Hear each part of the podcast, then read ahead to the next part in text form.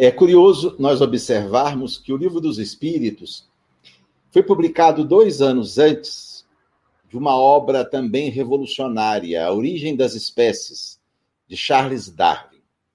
Duas obras publicadas no intervalo tão curto de tempo e que foram marcas de novos paradigmas da humanidade. O Livro dos Espíritos, marcando uma nova era na filosofia espiritualista e a origem das espécies, uma revolução nas ciências biológicas. Em comum, o conceito de evolução. Teodosius Dobzhansky, um grande geneticista do século passado, ele dizia que nada faz sentido em biologia se não for à luz da evolução. E nós poderíamos dizer, nada faz sentido à luz do espiritismo se não for à luz da evolução. Mas o conceito de evolução para a ciência e para o espiritismo é um conceito diferente. Para a biologia, a evolução são modificações no conjunto de genes de um indivíduo que permitem a sua sobrevivência em dado meio. Notem que, para a biologia, qualquer transformação que facilite a vida do indivíduo, a sua sobrevivência e a sua reprodução é evolução. Diferente do conceito espírita, porque o conceito espírita vai além de uma transformação. Evolução para nós implica progresso, melhoramento, aprimoramento. Para a biologia, não. Evolução é apenas transformação, mudança, tanto que os médicos costumam dizer assim: o paciente do leito tal evoluiu para a morte. Morreu. Sofreu uma transformação. Não necessariamente um progresso. E a biologia tem razão quando não considera a evolução como progresso, porque ela se atém apenas à questão material. E se nós formos examinar apenas o progresso, a evolução material, não faz muito sentido se pensar em aprimoramento, em desenvolvimento. Sabe-se que 99% das espécies que já existiram na Terra desapareceram. Uma espécie de vida terrestre vive em média 2 milhões de anos e desaparece. Uma espécie de vida aquática, um pouco mais, 4 milhões de anos. Acredita-se que daqui a 5 bilhões de anos o hidrogênio do Sol vai acabar, o Sol vai explodir e toda a vida que depende dele vai desaparecer. Ora, que progresso é esse que caminha para a extinção total? A gente vê até mesmo alguns, algumas espécies que evoluíram sofrendo determinadas involuções. Por exemplo, há um peixe que vive em águas profundas que na sua evolução ele perdeu os olhos. Sim, perdeu os olhos. Isso para ele foi muito interessante, porque o órgão é um, caro, é um órgão muito caro. O olho é um órgão caro para construir e caro para manter. E de que vale olhos para um ser que vive num local onde não, che não chega a luz solar? É um órgão que lhe dá um custo sem benefício. Então, o fato desses olhos desaparecerem foi muito interessante para esses peixes conseguirem sobreviver. Então, para a biologia, evolução é apenas transformação, modificação que permite a adaptação do indivíduo, do ser naquele meio. Para nós espíritas, não. Evolução é progresso, porque nós estamos nos referindo ao ser espiritual. Quem evolui é o ser espiritual. A matéria se transforma, se modifica, para oferecer ao espírito os recursos que ele precisa para cada vez mais expandir as suas possibilidades. Alfred Russel Wallace, que foi um co-descobridor da teoria da evolução pela seleção natural, ele dizia que a razão de ser do universo é o desenvolvimento do espírito humano. Então a evolução é do ser espiritual. E a respeito dessa evolução, que nós espíritas nos interessamos e que nós espíritas examinamos. E eu trouxe aqui, nessa nossa breve reflexão, O pensamento de Allan Kardec a respeito desse tema é expresso por ele em um texto que ele publicou em vida, mas que só foi é, publicado posteriormente, depois de sua morte, no livro Obras Póstumas. Esse texto de Allan Kardec se chama Profissão de Fé Espírita Raciocinada.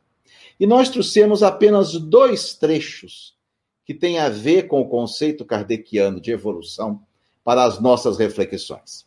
No primeiro trecho, Kardec diz assim: Desconhecemos a origem e a criação do princípio inteligente, mas sabemos que ele foi criado simples, ignorante, porém perfectível, com igual aptidão para tudo adquirir e conhecer com o tempo. Eu começo chamando atenção aqui para a expressão cunhada por Allan Kardec, princípio inteligente. Eu confesso a vocês que durante muito tempo me estranhou o fato de Kardec usar a palavra inteligente para qualificar o princípio espiritual. Por quê? Porque a inteligência é apenas um dos atributos do espírito. O espírito tem muitos outros atributos a afetividade, o desejo, a vontade, a memória, as inclinações. Me parecia mais lógico se Kardec tivesse usado uma outra expressão mais abrangente, por exemplo, princípio consciencial. Porque consciência dá a ideia mais ampla de todos os atributos do espírito. Na verdade, esse meu pensamento era por demais simplório. Porque Allan Kardec, quando emprega a palavra inteligência para qualificar o espírito, ele estava se antecipando em 150 anos aos modernos conceitos da psicologia cognitiva.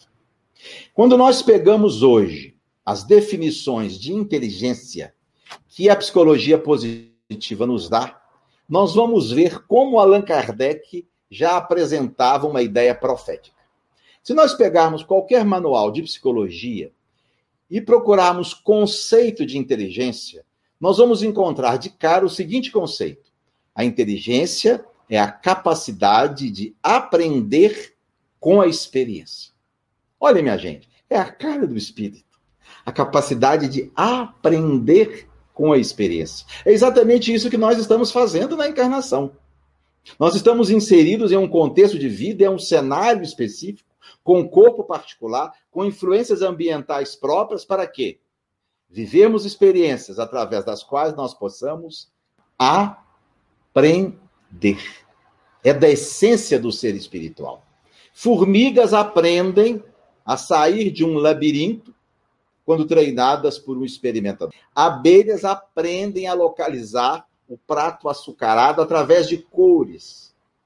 Povos aprendem a construir casas com restos de materiais. Chimpanzés aprendem a linguagem dos sinais. E nós, que temos mais de 60, estamos aprendendo a lidar com essa tecnologia toda. Uma outra definição de inteligência é a capacidade de resolver problemas. É a cara do espírito. Foi por resolver problemas que nós conseguimos, estamos conseguindo e vamos conseguir mais diminuir a dor, diminuir a fome, diminuir as distâncias através das telecomunicações. É porque nós somos capazes de resolver problemas que enfrentamos tantos desafios. Um outro conceito de inteligência dos manuais de psicologia é a capacidade de se adaptar ao meio e criar coisas úteis. Olhem só, como isso não retrata a essência do espírito, adaptar-se ao meio.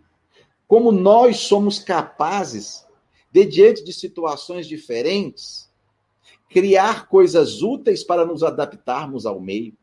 Foi exatamente nos primórdios de nossa história, que nós aprendemos, por exemplo, que se nós uníssemos esforços, conseguiríamos muito mais do que se vivêssemos sozinhos. Porque, do ponto de vista anatômico, a nossa espécie é um fiasco.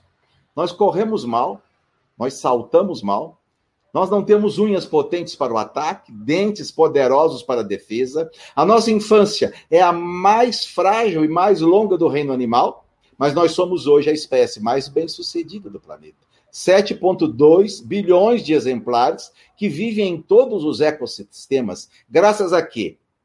A nossa capacidade de criar coisas úteis, nos adaptando ao meio. Portanto, plenamente justificada a proposta de Allan Kardec em cunhar o ser espiritual com o qualificativo de princípio inteligente. Chama-nos atenção também, ainda nesse primeiro trecho, as três marcas de nascença do princípio inteligente. Kardec vai dizer nesse texto de Obras Póstumas que nós fomos criados com três marcas próprias da nossa natureza. Primeiro, a simplicidade. Segundo, a ignorância. E terceiro, a perfectibilidade. Que Allan Kardec queria dizer com a palavra simples? Possivelmente Kardec se valeu de um conceito que existia em sua época, cunhado por um grande pensador contemporâneo de Allan Kardec, que foi Herbert Spencer. Spencer foi um pensador inglês que dizia que tudo no universo evolui do simples para o complexo. Na concepção de Spencer, simples é uma coisa formada de poucas partes. É algo homogêneo, em que as partes interagem umas com as outras com poucas possibilidades, sem sofisticação. Diferente do complexo, o complexo é algo heterogêneo, formado de, de, elementos diferentes, em que esses elementos interagem uns com os outros, com muitas variações, com muitas possibilidades. Um carrinho de mão é algo simples, poucas partes, poucos elementos. Um automóvel é algo complexo, 10 mil peças diferentes. Então, a primeira marca de nascença do princípio inteligente, simples, formado de pouca coisa. Segundo, ignorante. Ignorante aqui não é o mesmo que rudeza, falta de educação. Não. Ignorância como desconhecimento, sem história, sem vivência. Algo que começou a existir agora. E, finalmente, a terceira marca de nascença do princípio inteligente, a perfectibilidade. Essa palavra ela foi utilizada um século antes de Allan Kardec por Jean-Jacques Rousseau.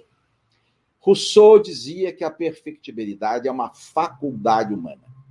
Mas perfectibilidade para Rousseau não era a capacidade de ser perfeito, porque ele dizia que isso remete a Deus. Perfectibilidade no sentido de se aperfeiçoar, de ser mais, de sair de uma condição inferior e se projetar numa condição superior.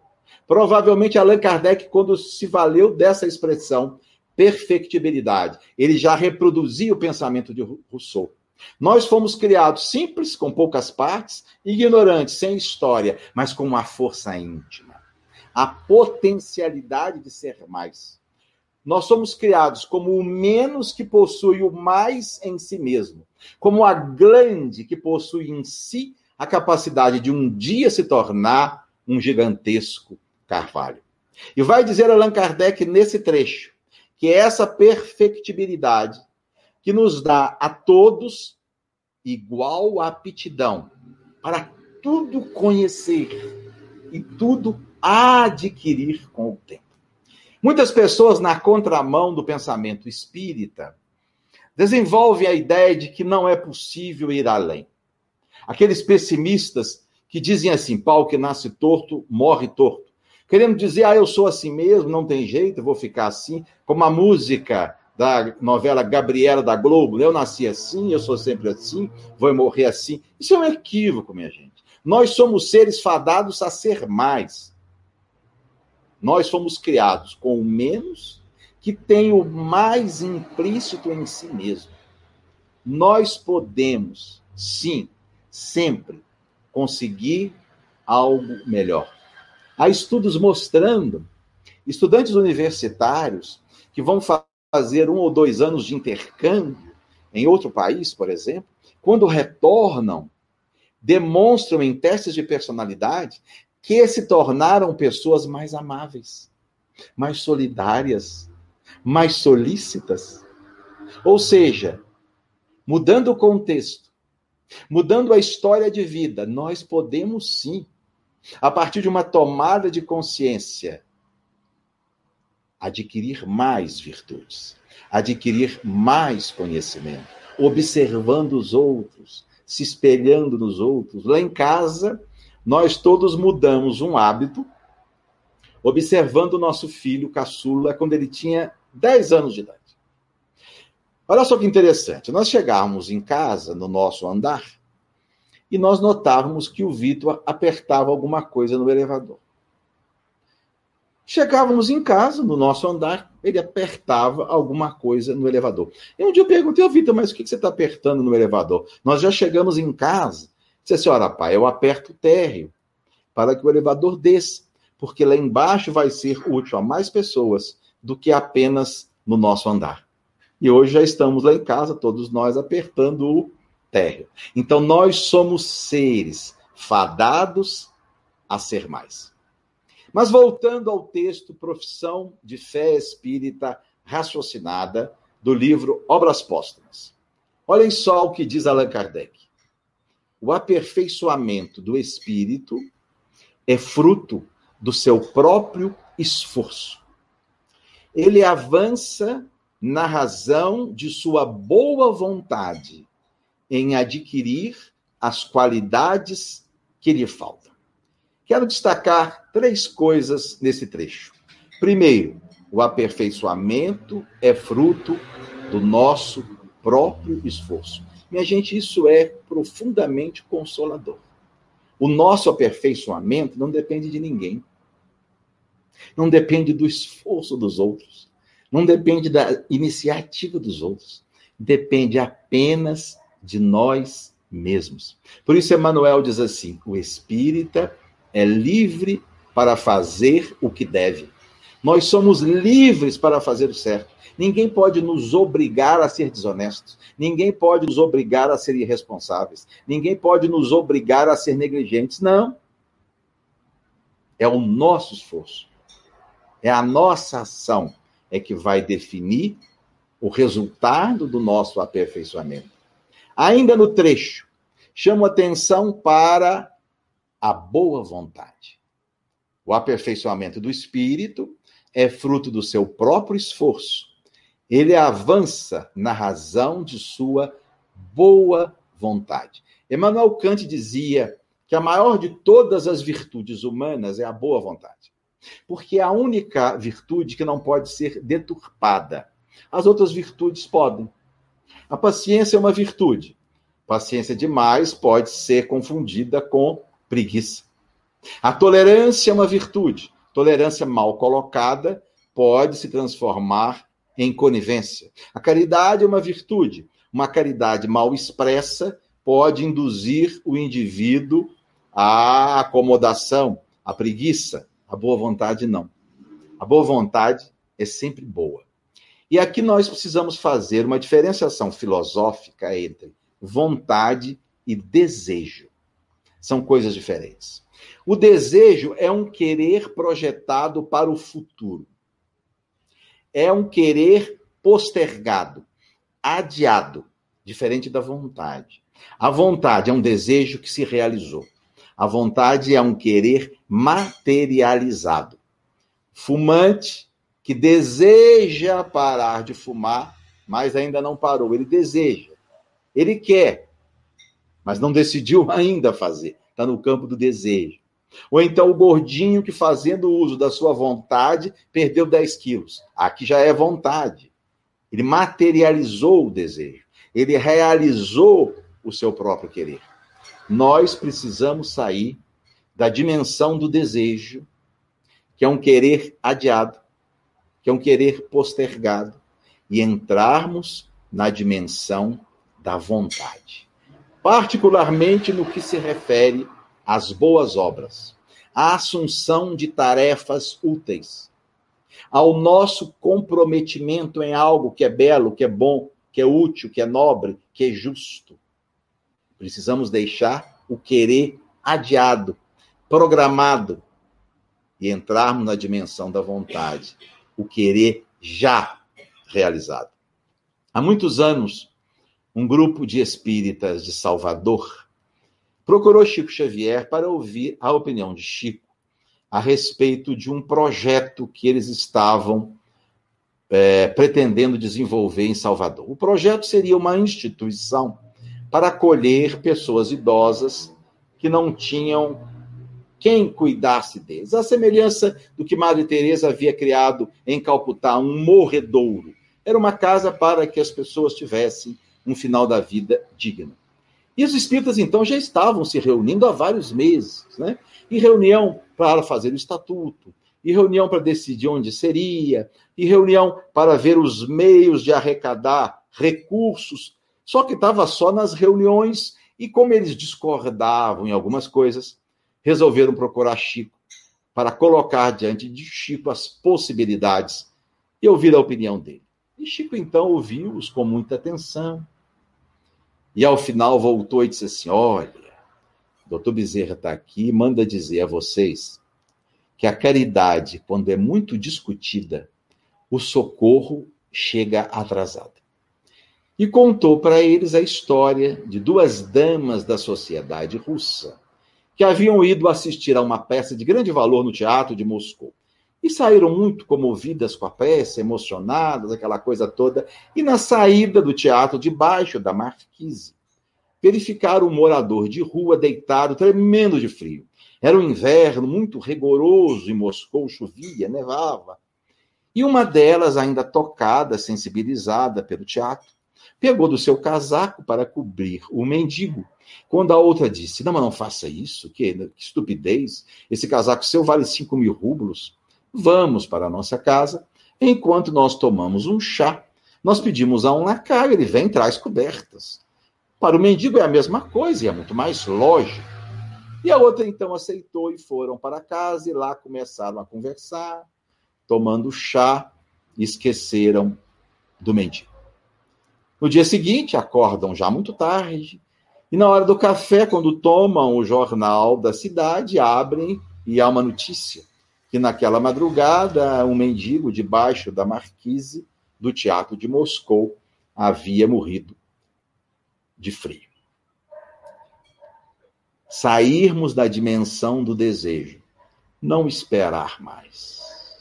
Fazer já, começar já Aristóteles dizia: o começo é mais da metade do todo, porque muitas vezes é o pontapé inicial o nosso problema. Por isso que a marcha mais poderosa de um automóvel é a primeira, porque tem que tirá-lo da inércia. Marco Aurélio, pensador e filósofo, dizia assim: ser bom, enquanto a vida e o poder te pertençam. Olha só, Enquanto a vida física te pertence. Daqui a pouco nós estamos desencarnando. Enquanto nós temos poder para fazer, temos saúde, temos lucidez, condição de realizar. Nós não sabemos daqui a um, dois, três anos se nós estaremos ainda em condição de materializar um projeto. Por isso a necessidade de começar já, de fazer já. Nesses mais de 30 anos de movimento espírita, quantas pessoas me diziam assim: Ah, Ricardo, quando eu aposentar, você vai ver. Eu vou assumir isso, vou assumir aquilo. Ah, mas quando meus filhos crescerem, eu tenho muitos planos de realização. Vou fazer isso, acolá. Ah, não, mas quando eu terminar meu curso, você vai ver. Vou assumir isso, vou assumir aquilo. Passavam-se os anos, terminava o curso, os filhos cresciam, aposentavam e não saíam do lugar. Minha mãe dizia que quando ela precisava de alguém para ajudá-la numa tarefa no centro, ela procurava os mais ocupados. Os mais ocupados davam um jeito. Os desocupados nunca podiam, porque estavam sempre postergando, aguardando, construindo coisas na imaginação, mas que nunca saíam do campo mental. Chico Xavier contou certa feita a respeito de um cidadão. Era um fazendeiro de Pedro Leopoldo muito rico. e que gostava muito do Chico. Sempre que encontrava com o Chico, numa farmácia, numa padaria, ele dizia: Ô oh, Chico, quero conhecer o seu centro. Eu quero lá fazer uma doação para as suas obras. Eu vou. E o Chico, ah, vai sim, fulano, vai sim. É, nós vamos, vamos recebê-lo muito bem. Mas o cidadão nunca foi. Um dia ele tem um infarto fulminante e morre.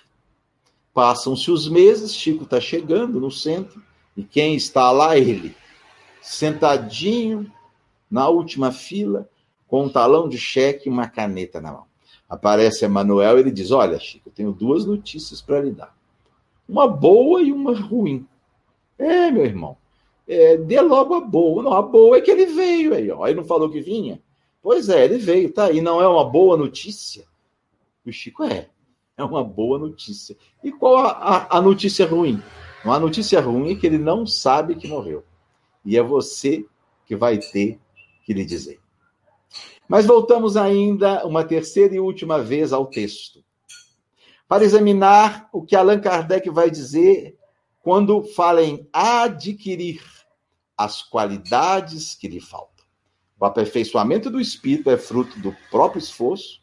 Ele avança na razão de sua boa vontade em adquirir as qualidades que lhe faltam.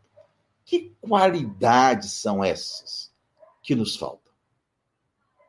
As qualidades que nos separam dos espíritos superiores. Mas não vamos buscar as qualidades dos anjos. Essas não são possíveis no momento em que nós estamos vivendo. Vamos buscar qualidades de espíritos superiores, aqueles que já se distanciaram de nós. Dr. Jorge Andréa dizia que viver em harmonia a fase evolutiva em que nos encontramos é como ser aceito pela evolução, entender até aonde podemos ir. Simone Weil dizia: será fazendo o possível que nós tocaremos o impossível. E que qualidades são essas que nós podemos desenvolver agora? A primeira qualidade que eu considero que é para já, que dá para desenvolver já, é a disciplina. Porque a indisciplina não é sinal de mau caratismo, mas é um traço de personalidade que nos faz muito mal. E pior, faz mal às pessoas que convivem conosco. Porque a indisciplina gera a desorganização, os esquecimentos, os descompromissos e a irresponsabilidade.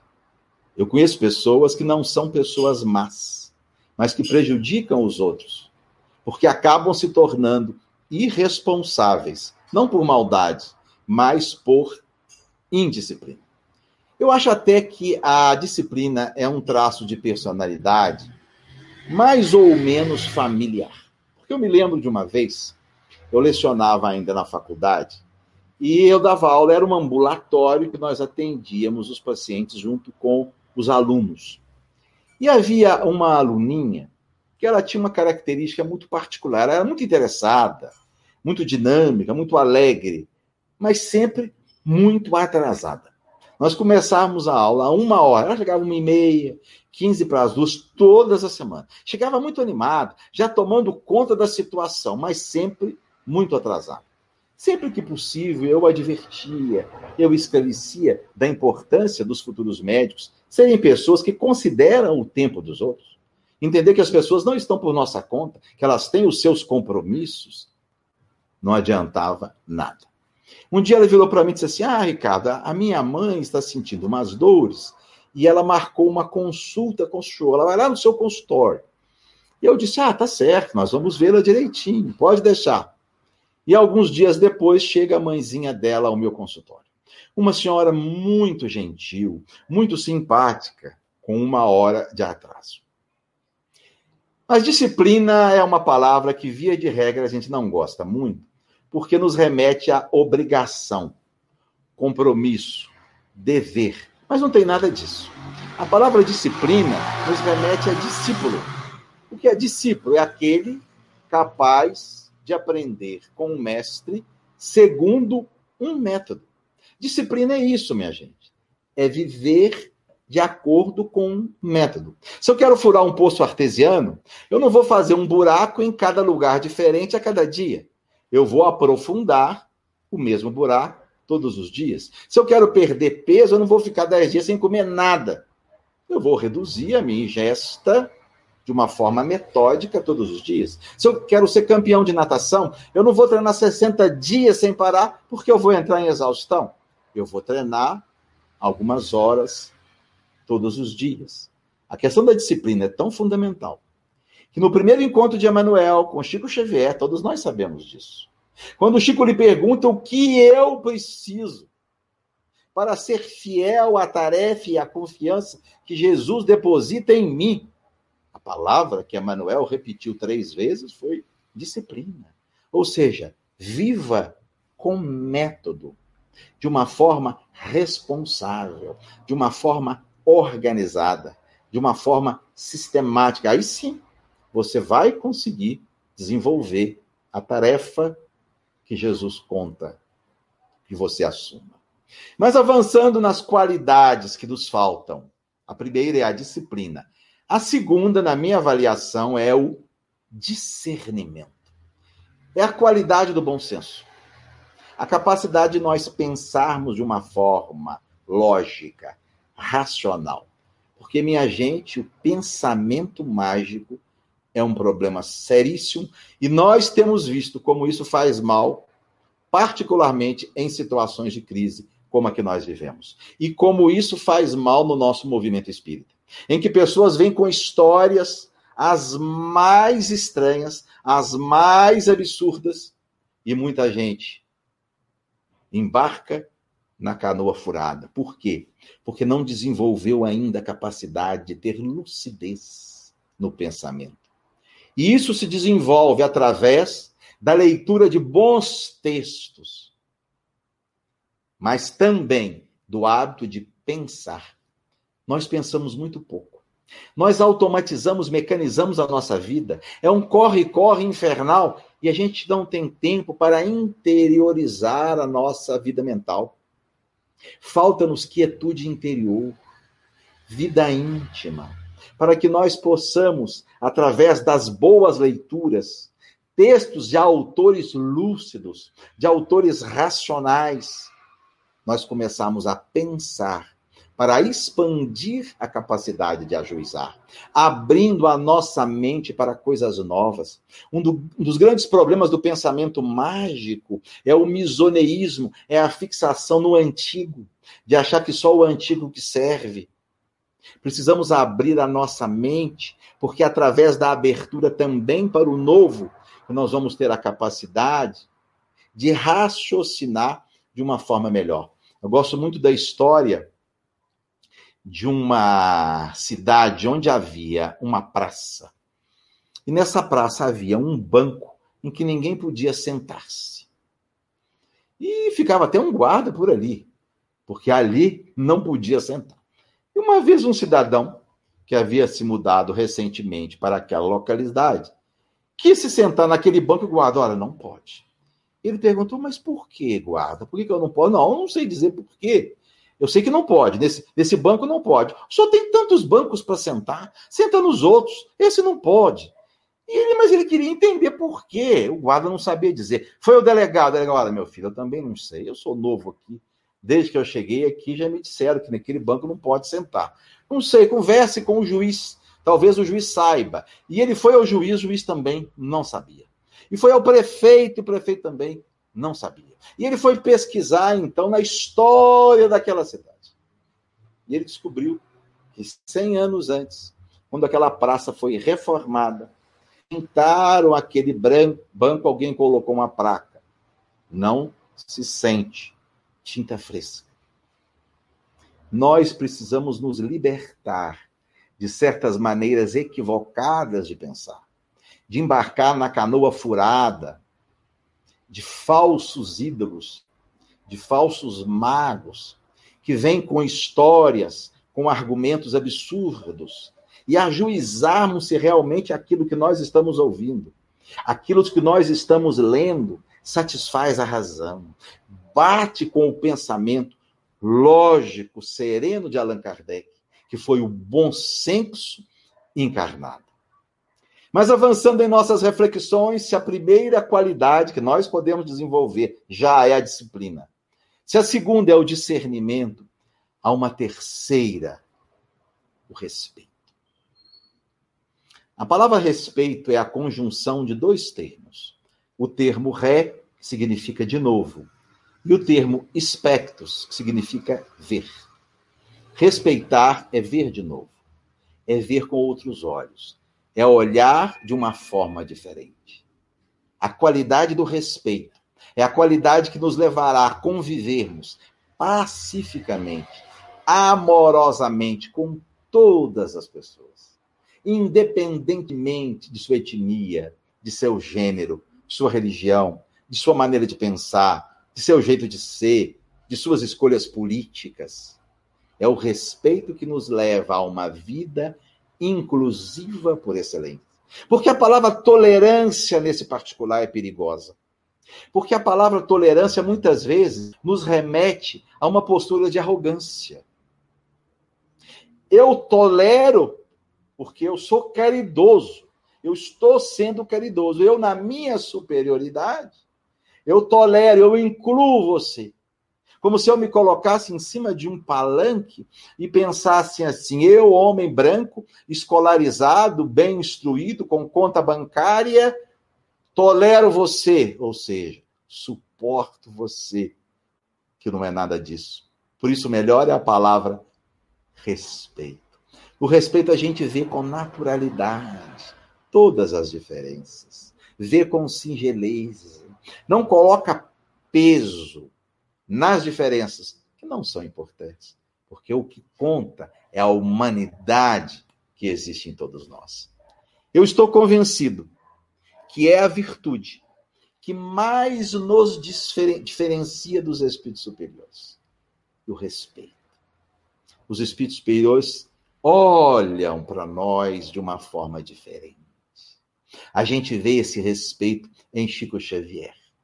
Certa feita, um cidadão o procurou e disse: Chico, meu problema é que eu não acredito em Deus.